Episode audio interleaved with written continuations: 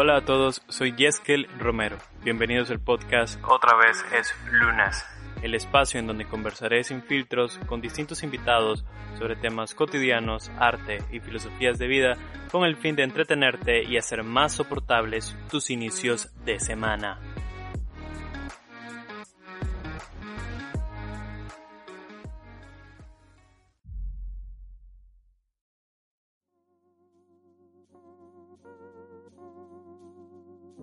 Es lunes, es lunes, es lunes. Hoy estamos grabando el episodio número 5 del podcast, lo cual implica que este proyecto ha sobrevivido un poco más del mes.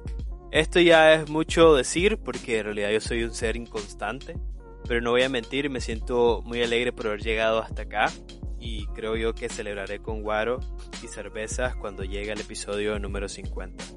El día de hoy el invitado es una persona muy especial para mí y antes de presentarla quiero contarles que alguien me recomendó explicar cuál era mi relación con los invitados del podcast.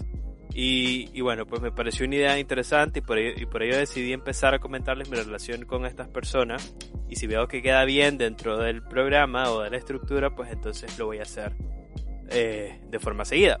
Pues bien, el invitado de hoy lo conozco porque bueno, es gracioso cómo nos conocimos porque somos hermanos. Muy curioso. Somos hermanos. Llevo 20 años conociendo a este maje. Este, hoy me acompaña Juan Carlos Romero, mi hermano, para hablar de un tema que para mí es un poco sensible por lo fresco que, que está en mi cabeza, pero que igual quise comentarlo porque quiero dejar memoria de esto y qué mejor forma de hacerlo que con Juan, JC, Juancho. ¿Cómo estás, Juan? Bien, bien, todo bien. ¿Y vos? Eh, yo bien, un poco nervioso, o sea, un poco emocionado porque por lo general no compartimos tanto cuando yo hago proyectos, es decir, siempre estás como detrás de las cosas, pero nunca estás trabajando conmigo. ¿Qué se siente esta, esta vez haciendo el podcast conmigo? Creo que, o sea, de hecho algo nuevo para mí. Eh, es cierto, tenés razón, siempre estoy como detrás de todo eh, en tus proyectos. Eh, siempre estoy eh, detrás de todo y, y ahora que puedo, digamos, tener voz en esto, entonces no, no, me siento nervioso tampoco. o, sí, se nota que estás nervioso, pero no sé. Este, pero sí, de hecho el día siempre me sonó interesante y si tengo poder, pues aquí estoy. Ya, ya veo, qué, buen hermano. Juan Carlos por lo general es un poco más introvertido que yo en este tipo de cosas. Yo te quiero hacer una pregunta antes de iniciar en el tema de hoy. ¿Vos odias los lunes? Yo odio los lunes. ¿Por qué? No sabes cómo odio los lunes. ¿Por qué? ¿Por qué? Es que, no sé, me pongo a pensar en que otra vez vuelvo a la rutina de siempre. Y como ahora tengo algo, lo que hago es algo muy monótono, entonces siempre me aflige un domingo en la tarde, ya me pongo triste porque digo, ah, ya se me fue todo el fin de semana, no hice nada. Se acabó, es muy poco.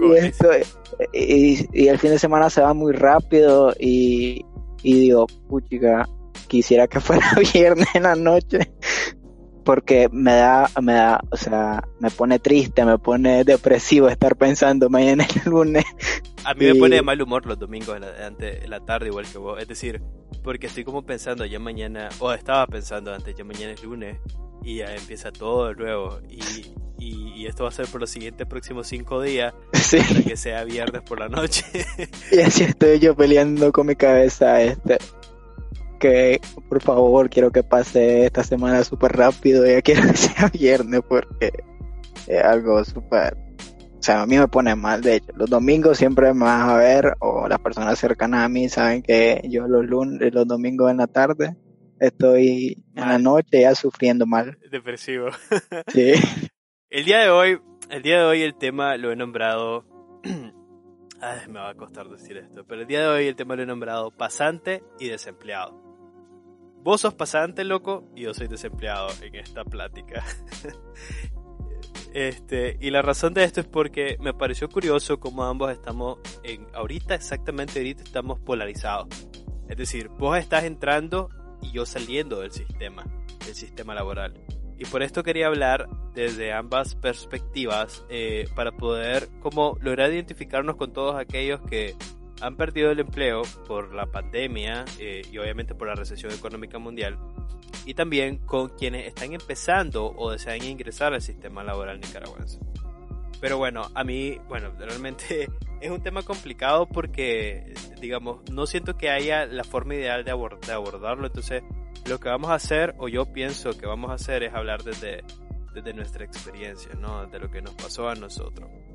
Pero vamos a empezar con vos entrando al sistema como pasante. Ah. Este, a ver, primero que nadie quiere saber qué te motivó a buscar trabajo. Pues, que me motivó fueron muchas cosas como te digo, soy una persona de que piensa mucho las cosas y dado de que ya varias veces a, través de estos últimos años en mi universidad, dado todos los problemas que han pasado en el país y todo eso, pues siempre es como que todo me ha hecho retroceder, pero ya este año era como, no Juan, vos tenés que hacer algo, vos no tenés que decepcionar otra vez más a tu familia. mi familia. Entonces, eso era lo que me motivaba y me motivó, de hecho, el saber de que tenía que hacer algo, de que si al menos no aprovechaba esta oportunidad que es en la que estoy actualmente haciendo la pasantía, eh, se me iba a venir todo encima, entonces dije, no, ya tengo que cambiar algo algo, tengo que hacer algo nuevo, tengo que buscar cómo mejorar mi vida. Cómo mejorar mi vida. Cómo no Cómo no seguir en lo mismo, entonces siempre me, me ponía a pensar cada vez que mi familia hablaba conmigo y me decía que Juan, vos tenés que buscar trabajo, tenés que enfocarte en lo tuyo. Entonces siempre cada vez después de cada pelea, eh, no pelea, sino pues de cada discusión o, de que mi familia hablaba conmigo, me ponía a pensar, yo lo tengo que hacer, yo lo tengo que hacer. Pero la mayoría de las veces pues no, no pasaba, no pasaba nada. Entonces, creo que se dio la oportunidad y no la pensé dos veces. Dije, lo tengo que hacer y aquí estoy. Y es que antes de, antes de empezar, obviamente porque soy tu hermano y yo conozco tu vida, antes de empezar a, trabajar como, como pasante, estabas como un poco perdido, ¿no? Porque ya, y pasaste, primero estudiaste ingeniería de sistemas. Computación. Computación, ingeniería en computación.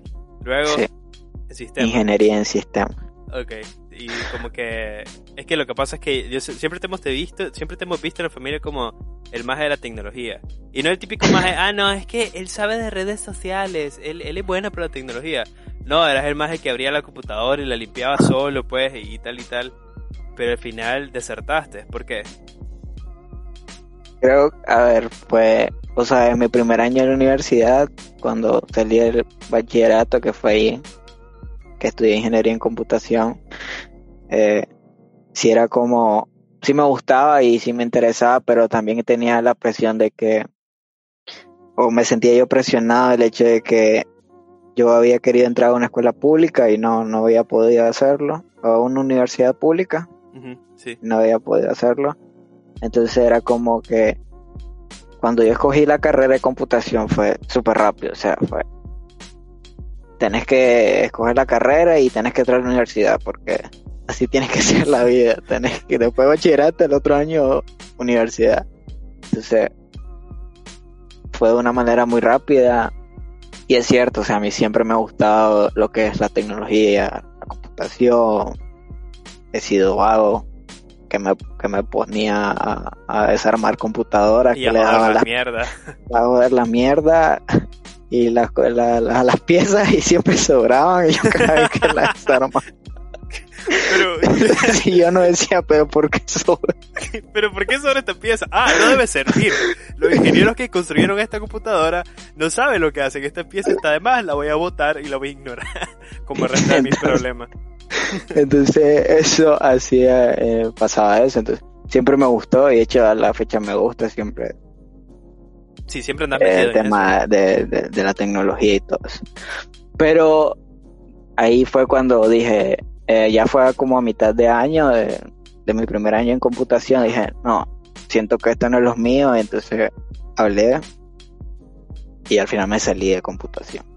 Entonces me dieron una segunda oportunidad. o sea, ese tiempo de decir, yo ya no puedo seguir en, computación, yo no puedo seguir en esta universidad, era como algo frustrante para mí porque, ¿qué les voy a decir? Yo no les puedo decir esto, me van a matar y todo eso. Entonces... Pero es interesante que luego tu segunda opción de carrera no fue ingeniería en sistema. Eh, no, es lo mismo obviamente para los conocedores, pero está muy relacionado. Entonces la cuestión es de que ya cuando entré otra vez, pues me dieron la segunda oportunidad y escogí ingeniería en sistema. Yo era feliz, yo era feliz en la universidad. era, o sea, sí me gustaban las clases, pasaba en las tardes ahí en la universidad. que Te metiste a ese grupo de robótica, ¿te acordás? Me metí al, grupo de robótica, andaba en cuestiones de fútbol. Entonces, todo eso era como el. Para mí era lo, bonito de, ser universitario. Entonces, todo estaba encajando bien. Y pasó lo que pasó en abril. Y como, ¡Hey! Bienvenido a la realidad. Un me, me desturcó todo, todo pensamiento positivo, toda felicidad. Todo sueño. Todo sueño y ya después de eso pasó lo que pasó y ya era como la universidad en línea, pero no sentía que era tan buena porque no sentía que sentía que no, no enseñaban nada o, o que no aprendía nada. Y yo sé que eso es cuestión también de ser una persona autodidacta, pero también yo soy una persona complicada y, y, muy hijo de puta, entonces. entonces pasó eso y también se descartó por el problema de todo eso, se descartó el hecho de estar ahí pues en la universidad y me salí. Yo te pregunto todo esto porque, a ver, definitivamente antes de iniciar el sistema laboral siempre está esa duda de primero la universidad, de que si estás estudiando lo correcto. Y yo sé que a muchos les pasa que estás medio año en la universidad, un semestre, un cuatrimestre, lo que sea, y luego decís, a la puta, la cagué, esto no es para mí. A mí no me pasó porque en mi cabeza, o sea, yo sentía que podía estudiar de todos menos medicina. Pero también en mi cabeza, en, el desorden que teníamos en nuestra vida, este, era como, bueno, aquí estoy y tengo que estudiar marketing, etcétera, etcétera. Pero ya luego de entrar al sistema universitario eh, sentía que, que, no me costaba, eh, es decir, que no, no me sentía totalmente desubicado, pero porque mi cabeza era, oye, yo tengo que estudiar porque ya pensaba en trabajar para ganar dinero, no porque mi motivación principal era la, la, la, pobreza económica. No, y el resto de problemas que como que giran alrededor de él como, como satélites a un planeta. Este, pero por eso te hacía las preguntas, ¿no? De, porque yo sé que muchos nos sentimos perdidos, pues. Y luego de que terminar la carrera es como... Y estudié lo correcto. Pero bueno. A ver. Pero todavía sigue estudiando, porque ahora estás estudiando algo completamente diferente. Ahora que... Sí. Ahora estoy estudiando contabilidad pública y auditoría. Pero eso te gusta. Sí me gusta, o sea, sí me gusta. De hecho, fue una de las carreras por las que siempre iba iba a optar en la universidad en la que iba a, en la universidad pública en la que iba a ingresar. Esa fue la carrera que opté pero pues no se pudo entonces ya ahora estoy estudiando eso contabilidad pública y auditoría. Y pues qué te digo es una carrera muy cuadrada todo está dicho ahí o sea es algo súper súper monótono y eso es lo que y ahora lo siento o sea la carrera me gusta y uno siempre llega a la universidad eh, todo positivo y todo diciendo sí la carrera me gusta y esto es lo que me gusta hacer y y este entonces la, o sea yo llegué positivo y, y estaba feliz normal pero ya cuando uno empieza a, trabajar, creo que demuestra la realidad de las cosas, incluso ya estando obviamente en la universidad, solo estudiando, te das cuenta de que todo lo positivo que entraste se te quita Pero ahora ya no, puedes, ya no puedes como... Bueno, ya no puedo desertar. Ya no puedes desertar en teoría por familia, por norma social, qué sé yo, porque luego te convertís como una especie de paria, o sea, como un inadaptado que nunca hizo nada de su vida, etcétera, etcétera. Pero en teoría sí podría, ¿me entendés? Porque solo tenemos una vida y uno tiene que vivirlo como quiere. Exacto, o sea, sí pienso de que estoy estudiando contabilidad, pero no siento que o no, no veo que sea necesario como toda mi vida voy a vivir de la contabilidad o toda mi vida o sea, sí, toda mi vida voy a vivir de la contabilidad. Eso, eso sí es importante, loco, porque es que mira, yo siempre, es que, es que ya, yo te lo digo ahora porque yo ya pasé por eso, pero vos en realidad tuviste como que llegar a esa conclusión vos solo. Pero es que lo que pasa es como que no te, desde el, desde el bachillerato, que sea, desde, desde, la secundaria, no nos acostumbran a pensar en, en, lo que de verdad, de verdad nos apasiona, ¿no? Porque hasta cuando ya estás en la universidad o incluso en el trabajo que empezás a encontrar estas cosas que, que te gustan y que decís, wow, yo, yo quisiera poder vivir de esto, ¿no? Y, quisiera poder intentar vivir de esto, pero obviamente es difícil porque cuando ya estás, entras al sistema, ya entras al sistema. Porque más empezás a ganar dinero. Y en cuanto empezás a ganar dinero, empezás a, de forma como en inercia, a obtener, a obtener responsabilidades. Este, y, y, ya te, te, acostumbras a cierto nivel de vida también. Aunque no esté ganando el cachimbo de reales. O sea, primero, primero uno como que pasa de cero a ganar la X cantidad que te estén pagando como pasante o lo que sea. Y a decir, bueno, ese dinero, si yo salgo del sistema, me va a hacer falta. ¿Te da miedo eso? Pues, de hecho sí, sí me da miedo el hecho de que cuando ya acabe, digamos, las pasantías, que, que voy a hacer o que tengo que buscar un trabajo. Entonces voy a decir, a como decís vos, me va a hacer falta el dinero que estoy recibiendo ahorita. Pero eso, o sea, mi mamá siempre lo dijo y que la vida es dura. La vida es dura, siempre. La vida es dura, siempre lo dijo y eso siempre se me va a caer en la cabeza. Porque yo antes decía, ah, este, o sea, no era como, no le tomaba tanta importancia a lo que me decía. Entonces, pero ahora que empecé a, entré a este,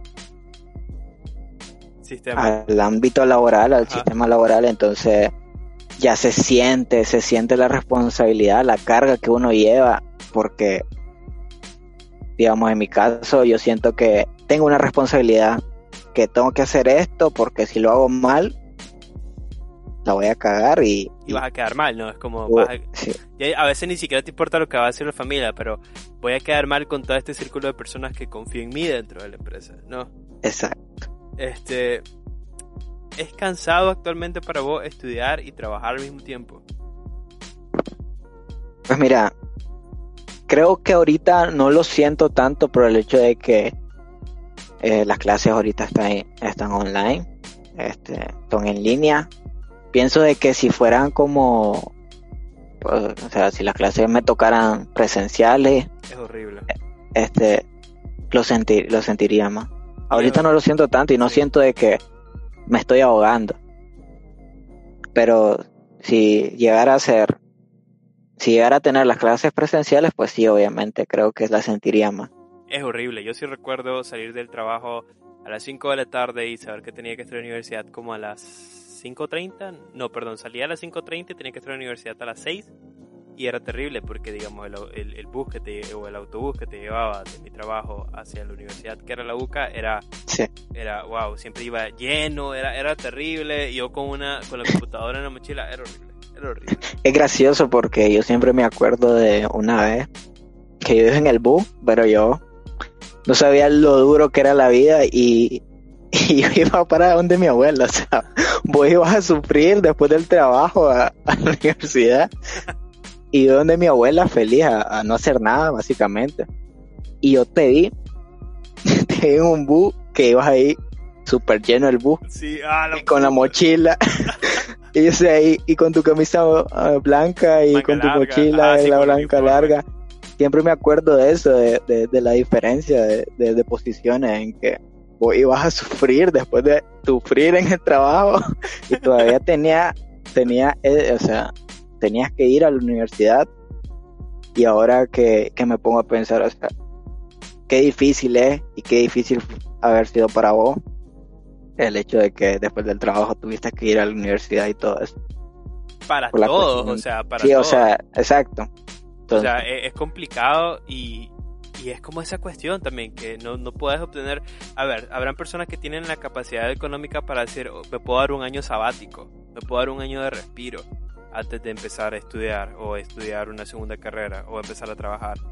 Pero en nuestro caso no, porque en nuestro caso eh, éramos pobres, éramos mucho más pobres que ahora, tampoco es que somos ricos.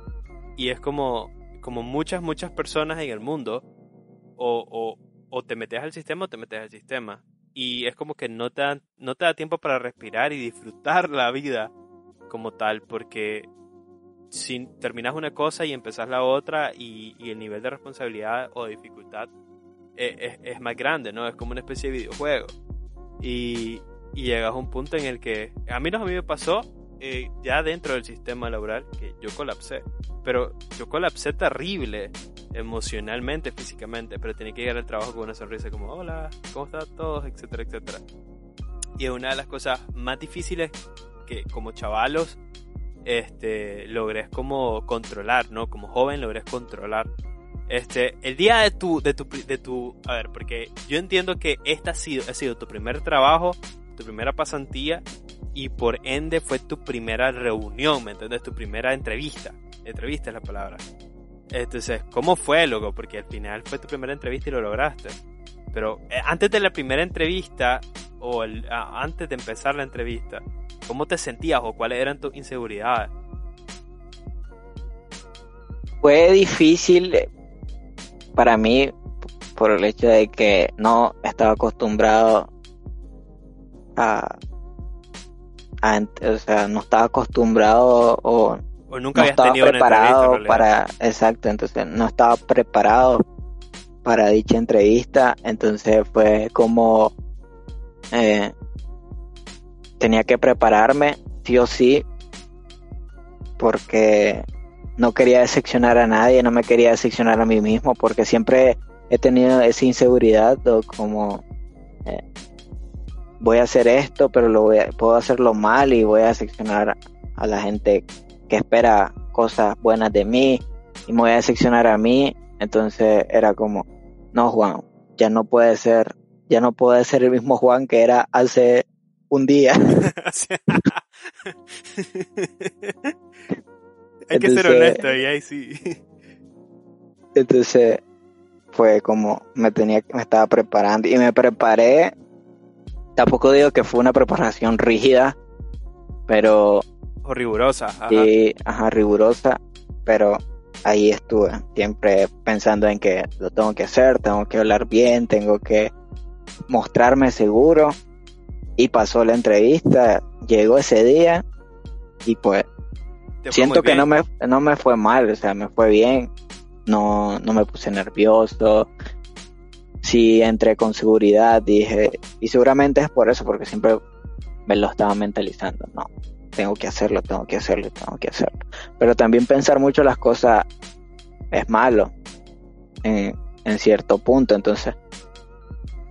Pero pasó y, y, y sí pude lograrlo. Entrar, lograrlo. Yo me acuerdo que ese día fue, porque, porque te fui a dejar y fue como, wow, eh, yo estaba como un poco impresionado de que lo hayas logrado. Este, porque definitivamente el juego en el que estoy acostumbrado es el juego con el que juego videojuegos o estoy con la joda, etcétera, etcétera. Nos estamos riendo prácticamente todo el tiempo. Este, pero, pero sí sentía de que, ah, ese, ese chavalo que va saliendo de la, de las instalaciones, otro Juan, otro Juan, porque iba súper seguro, iba súper seguro. Mira, yo pienso que, o sea, actualmente hay una gran cantidad de chavalos que, que digamos, también quiero hablar de esto, que invierten constantemente en educación, ¿no? Y en capacidades, luego de terminar la universidad durante la universidad. Este, y hay chavalos que dominan, como mínimo dominan aquí en Nicaragua dos idiomas. Pero al final como que para, para la juventud eh, nicaragüense de ahora las mejores opciones de pronto son los call centers. Porque las mejores empresas, o sea, este, no hay tanta accesibilidad y está el nepotismo normal o, como llamamos acá el conecte, es decir, entrar por medio de otra persona. Y es por eso que de pronto siento, ah, los call centers son la mejor opción, ¿no? Y sí, son, no tengo nada en contra de los call centers. Este, creo que son, eran necesarios para que esta economía creciera un poco, a pesar de que políticamente estamos mal. Y económicamente actualmente estamos mal de nuevo. Pero digamos, no hay muchas opciones. Entonces, yo sé que al final el, los trabajos en los call centers, hay que decirlo, como cansado, ¿no?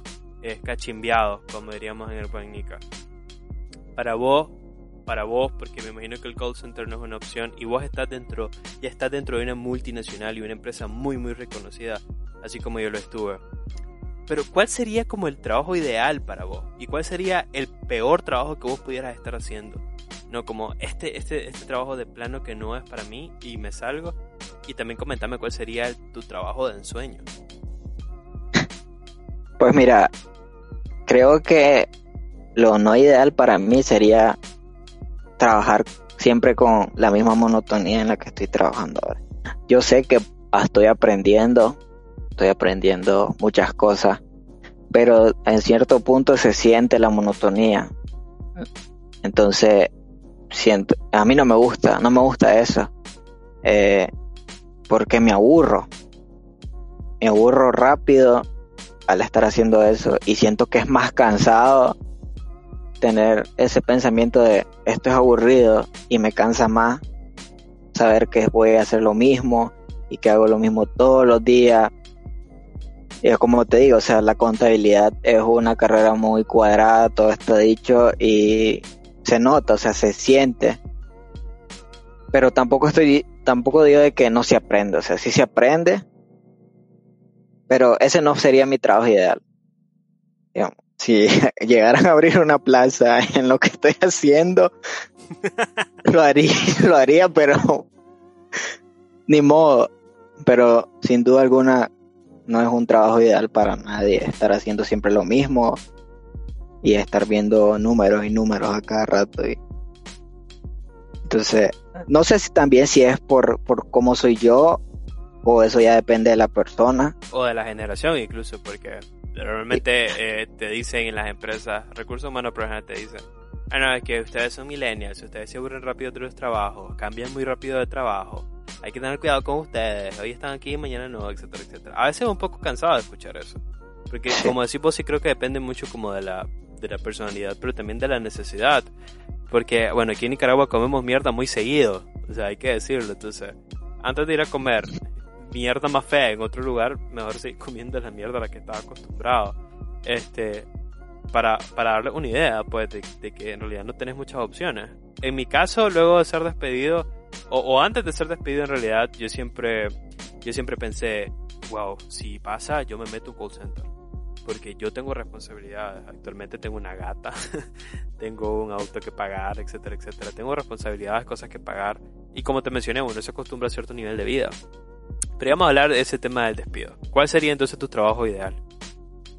Mi trabajo ideal.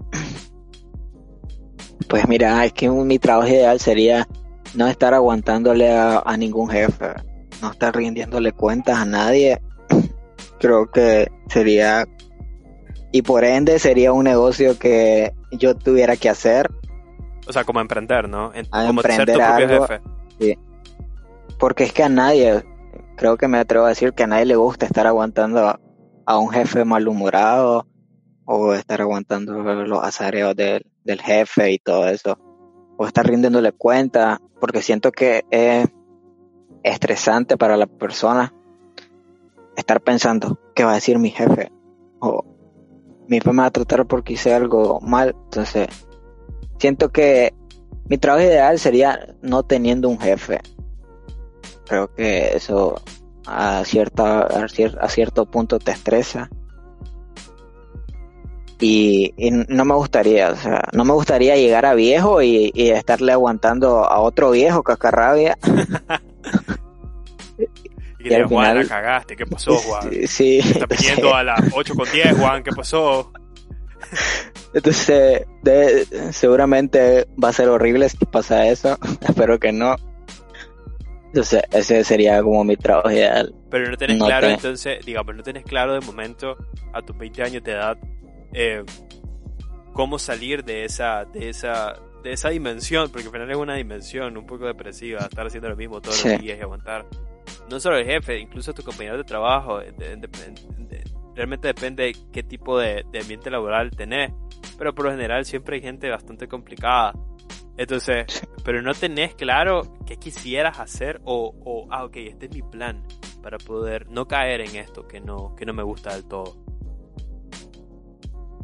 Pues mira, si te soy sincero, ahorita no tengo bien claro qué, qué es lo que me puede hacer salir de todo ese ámbito repetitivo, de todo ese trabajo monótono. Pero siempre tengo en cuenta de que no tengo que, o sea, sí estoy estudiando contabilidad, pero no quiero eh, o no creo que sea necesario el hecho de que tenga que trabajar siempre en, lo que es mi carrera, o sea, porque siempre se aprende y, y, pueden haber muchas cosas en las que puedo aprender y que me pueden hacer feliz.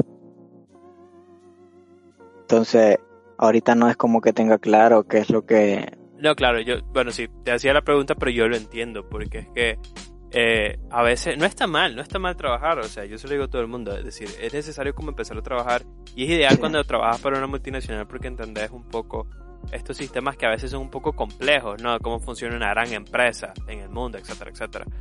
Pero, y te ayudan a aprender un montón, porque algo que siempre he sentido es que cuando terminas la universidad, si está este como dicho un poco trillado de nada de lo que vos aprendiste en la universidad lo vas a ocupar realmente. En el caso de, no voy a hablar por contabilidad porque yo sí he visto de primera mano que se ocupa lo que aprenden. Pero yo como mercadólogo, este, o, o, o, bien todas las personas saben que cuando entras a una empresa es como, es como tomar un curso especializado, es como aprender una nueva carrera. Porque no solo tenés que aprender como todo el tema interno de cómo se mueve la empresa y cómo funciona, pero estás aprendiendo de un montón de cosas que definitivamente en la universidad no te pueden enseñar. Entonces, eh, es, un, es, un, poco eso, ¿no? Te llevas mucho valor, incluso que luego dejes la empresa porque te despiden o porque renuncias, te lleva un valor que es como esta información o estos conocimientos que de plano no tenía antes. Pero lo que yo sí creo es de que a los nicas de pronto nos falta, y no es fácil, yo sé que no es fácil por el tipo de política de gobierno que tenemos, etcétera, etcétera. Pero nos falta creer mucho en que podemos ser nuestro propio jefe y que podamos como proponer cosas diferentes, ¿no? Que cosas que no se están haciendo. Mira, ¿crees que la fórmula que yo le he llamado fórmula, ¿no? De carro, casa y no, perdón, no. Sería como carrera, luego carro y luego casa, ¿no? Primero saco mi carrera, luego compro mi carro, luego compro mi casa, estoy feliz, etcétera, etcétera. ¿Crees que es fácil de lograr aquí en Nicaragua? No, definitivamente lograr eso es bastante complicado. O sea, aparte de que aquí son muy exigentes a la hora de pedir, eh, o sea, te exigen mucho como para adquirir un carro o adquirir una casa, aparte de que son caras las casas. Y tampoco es como que sean las mejores casas del mundo.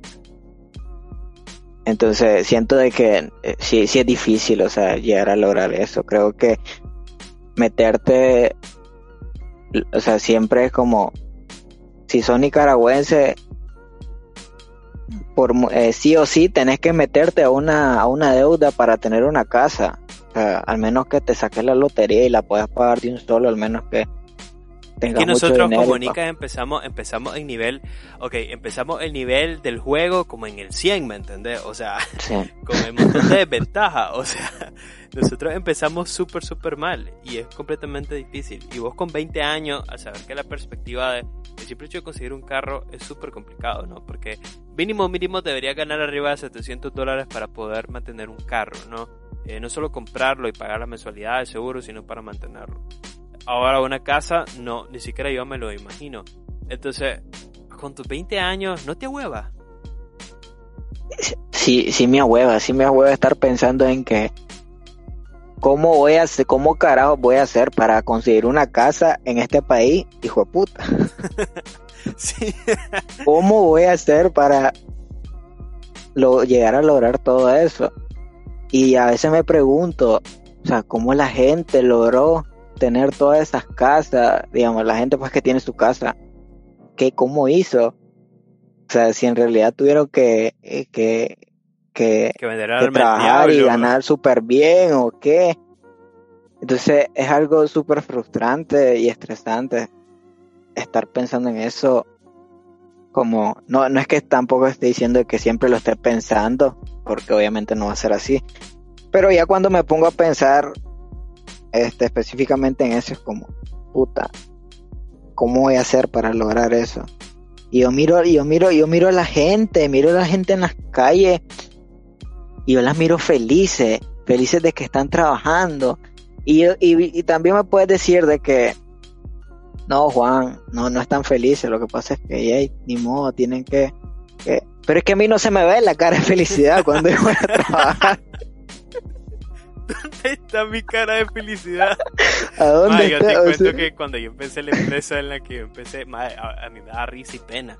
Y te voy a decir por qué. Porque yo empecé y era mi primer trabajo formal. Antes de eso, había trabajado en bares para viejitos, literal, con un amigo. Había descargado este, camiones llenos de equipos de cómputo. Eran unas cajitas pequeñas que pesaban una verga, una batería, una batería de mierda, por 200 pesos el día. ¿Me entiendes? Eso, eso hice. Vendí mis cosas, etcétera, etcétera, para obtener dinero porque la pasábamos muy mal. Pero ya al tener mi trabajo formal decía yo, bueno, esta es mi oportunidad, etcétera. Ahora sí voy a comer el mundo, etcétera, etcétera. Este, yo llegaba todos los días y yo me mentalizaba, yo tengo que demostrar que valgo la pena como recurso. Este, y también tengo que demostrar que estoy aquí para hacer las cosas bien y hacer cambio y que la gente me note y crecer rápidamente tener una casa, etcétera, etcétera, y vivir el sueño, el sueño que todo el mundo quiere vivir, obviamente. Entonces yo llegaba y todos los días yo iba a cada departamento, a cada área, este, a decirle buenos días a todos, ¿no? Como con una sonrisa. Y yo me sentía como que el más de más tuani porque nadie lo estaba haciendo, ¿no? Porque, pues sabes, ellos ya se conocían y había bien- un ambiente laboral ya preestablecido, ya sabían qué área se odiaba con qué área, etcétera, etcétera. Entonces, y así fue como por los primeros dos, tres meses. Y luego, y luego pasó que lo dejé de hacer. lo dejé de hacer porque yo ya estaba impregnado en el sistema. Yo estaba en el sistema. Yo ya me había impregnado en el ambiente, etcétera, etcétera. Y yo no, no peleaba con nadie para nada. Pero lo dejé de hacer. Y una vez alguien me lo hizo notar. Oye, porque ya no, ya no nos saludabas cuando venís. Y ya no te despedís y llegas a todas las áreas como antes, cuando te ibas. Lo, lo había dejado de hacer, ¿no? Porque es que poco a poco te van matando, aniquilando el alma un poco. eh, ¿no? sí. Y, digamos, es la, la- el típico meme de que entraste súper feliz y, y saliste súper desbaratado. Mira, esta es la última parte de nuestra conversación, que es dejando el sistema. Porque yo dejé el sistema la semana pasada. Bueno, digo muy Sí. valientemente, lo dejé. me votaron del sistema. Eh, me alegra saber que no me votaron por cuestiones personales, ¿no? Esta recesión económica mundial, para toda la gente que está escuchando esto, es una cuestión súper seria. Y si Nicaragua ya tuvo una crisis en el 2018 que nos pegó económicamente, esto nos va a pegar, nos está pegando ahorita, nos va a pegar el doble este, el siguiente año porque es terrible. Y esa es la razón por la que yo estoy fuera del sistema. No es una empresa que a mí me pareció tuani, o sea, es decir, la pasé bien y mal como cualquier otra empresa, pero, pero es el sistema. Entonces yo voy a comentar cuáles son como los peores miedos que, que, te, que te corren y que, que o, sí, los peores miedos que tenés cuando te corren o te despiden. Y quiero comentártelos porque posiblemente vos vas a estar ahí más adelante en algún punto. Ojalá que no. La verdad es que no se lo deseo a nadie. Pero entonces te lo estoy dejando como una especie de regalo, vos sabés, trans- eh, te estoy transfiriendo los conocimientos de hermano mayor Para ya estar preparado. para estar preparado y que no la cague. Primero, las dudas económicas son las iniciales, ¿no? Como te dije, uno en la mente ya tiene responsabilidades. Yo no vivo con mi familia, vivo aparte, etcétera, etcétera. Tengo una gata, tengo responsabilidades, que, que- cosas que cubrir. Entonces, hasta cierto punto vos adquiriste esas responsabilidades por inercia. Porque, porque es como lo normal, ¿no? Seguir adelante, comprar cosas, adquirir responsabilidades, etcétera, ¿no? Entonces, adquirir deudas fijas, loco, como alquiler, vehículos, estudios superiores, etcétera. Entonces, y lo primero que pensaba es, ¿cómo mierda voy a hacer? ¿Cómo mierda voy a hacer? Porque yo estaba acostumbrado a, a cierto nivel de cosas. ¿Cómo jodido voy a pagar en Netflix? O sea, yo ya cancelé la cuenta de Netflix. De hecho, ya te lo aviso, Juan Carlos. Ay, señor. no va a haber más Netflix. Ay. este. Pero, como te mencioné, te, te acostumbras a cierto nivel de vida. Pero en mi caso particular, mi, mi pensamiento es, y yo sé que lo vas a entender porque nosotros dos venimos de ahí, es como yo empiezo a pensar en la miseria, ¿no? En la pobreza, en las cosas por las cuales pasamos. Entonces, y lo primero que pienso es, y si esto es solo el principio, es solo el primer evento de una serie de eventos desafortunados que me van a, me van a hacer llegar a volver a ser pobre. Y no es que ser pobre, no es que esté... Eh, es una condición terrible porque definitivamente te limitan un montón de cosas, ¿no? Eh, la gente allá dicen por ahí, uno es pobre porque decide ser pobre. Pero es que incluso para obtener un buen trabajo se necesita de mucha suerte. Puedes tener todas las capacidades del mundo. Pero si no tienes la palanca, necesitas de mucha suerte. Entonces, ese es como mi mayor miedo. Es un poco derrotista, lo sé, pero tomando en cuenta en estas condiciones en las que yo estoy como emancipado y no estoy teniendo el apoyo de nadie como antes. Entonces te coloca como una, en una situación difícil. O sea, donde cualquier estornudo puede derribar el castillo de cartas que has venido construyendo desde que empezaste, ¿no? Entonces estuve cuatro años en la empresa, fue mi primer trabajo. Pues tengo que agradecer a la misma empresa porque, digamos, me, me ofrecieron otro puesto de trabajo en otra unidad de negocio, entonces no estoy desempleado y eso es súper genial. Realmente es muy, es muy bueno, digamos, no es lo mismo que antes, pero en estas situaciones, loco, es como eh, mejor que nada y realmente no me siento súper bien. Pero inmediatamente pensé, yo tengo que hacer un podcast de esto y pensé en eso porque, puta, no a todos les dan esta oportunidad. No a todos, no todos tenemos, no todos corremos con esa suerte. Yo tuve mucha suerte. Y, y, y eso es así de momento. Pero como decía vos, o sea, cuando llegues a viejo las cosas son diferentes. Yo no me imagino tener 50 años con mayores responsabilidades o lo que sea y estar en esta misma situación, pero sin la suerte que tuve ahora, ¿me entiendes? Es, es demasiado para mi mente. Por eso, pues, yo espero que no te pase, o sea, este... es que no, es que me va a pasar. Lo siento, mae. Quiero ser un buen hermano el día de hoy. Yo sé que sí, te va a pasar, loco. Te va a pasar. Ni modo. Este, pero ahí, ahí, vamos a estar, si es que estoy vivo, ahí vamos a estar para apoyarnos todavía. Antes las cosas eran más fáciles, Juan, ¿verdad?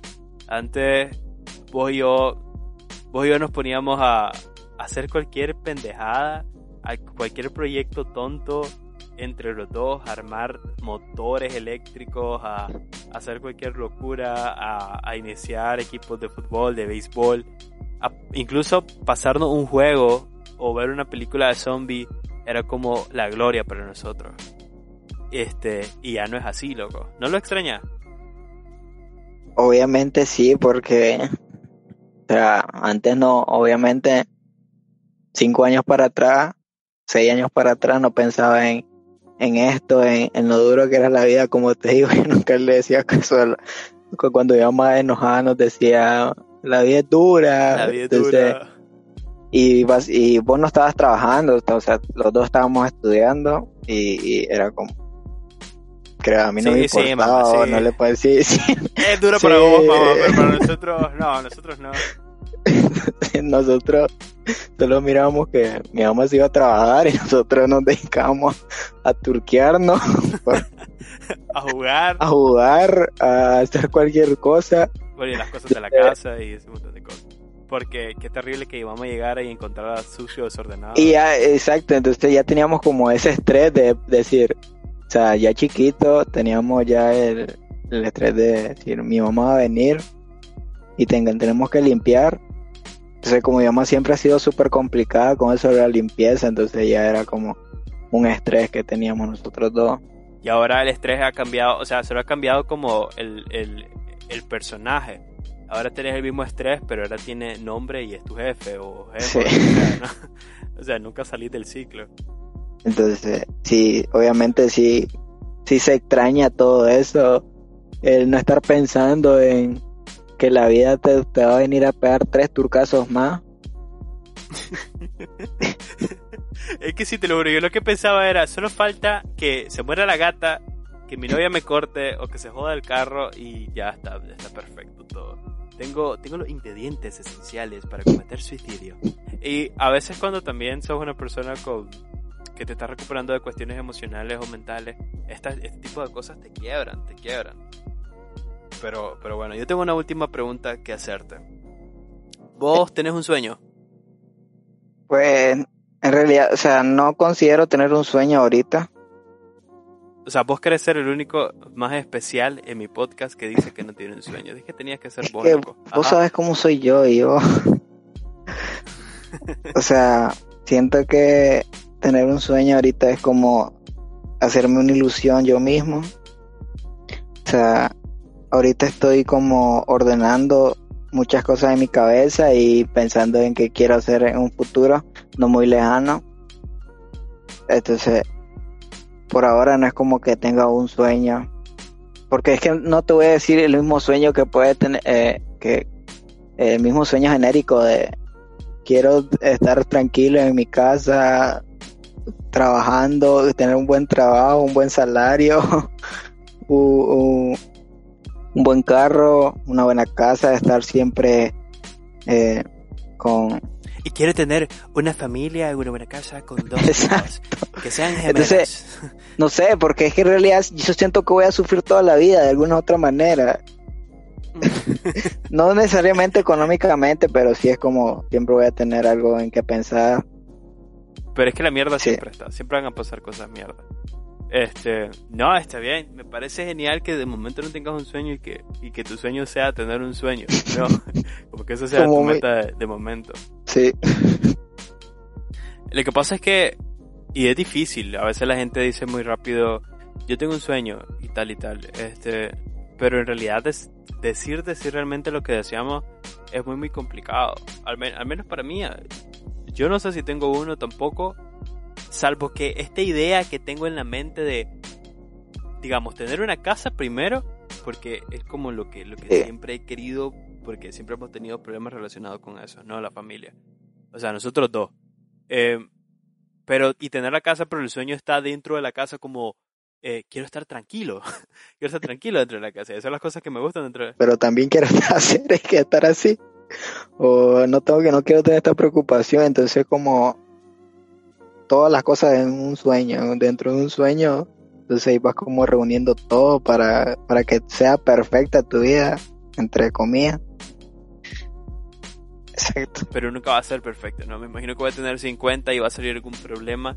Este, y nunca voy a estar tranquilo. Entonces, por eso, como te mencionaba, no sé si verdaderamente es un sueño. Imagino que voy a estar en la misma posición. Pero es lo que deseo. Es que siento que si te digo un sueño, o sea, es que me mentiría a mí mismo, porque me conozco y sé que no soy una persona en la que está pensando en, en un sueño o algo así, por ahora.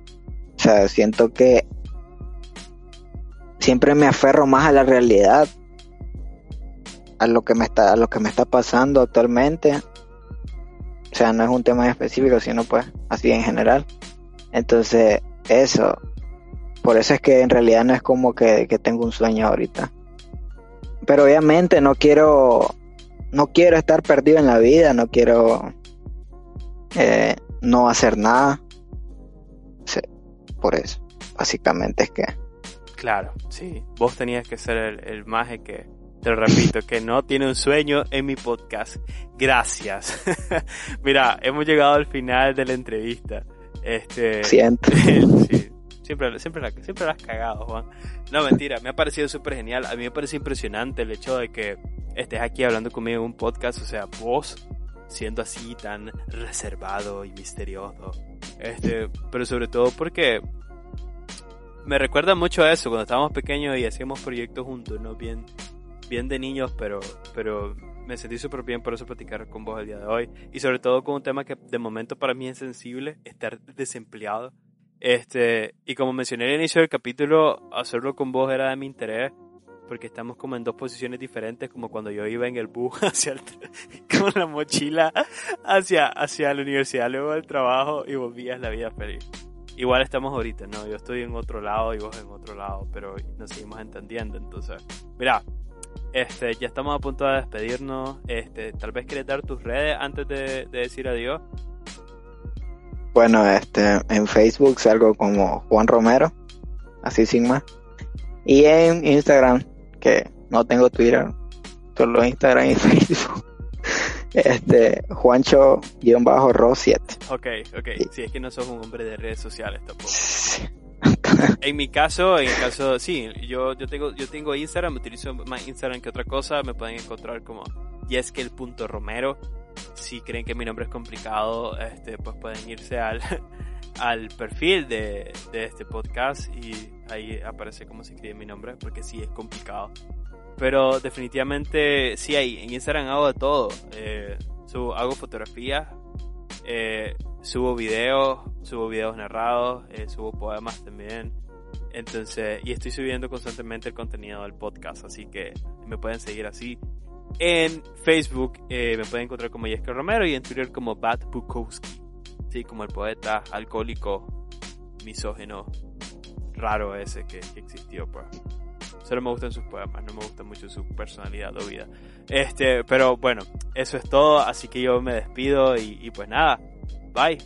Adiós.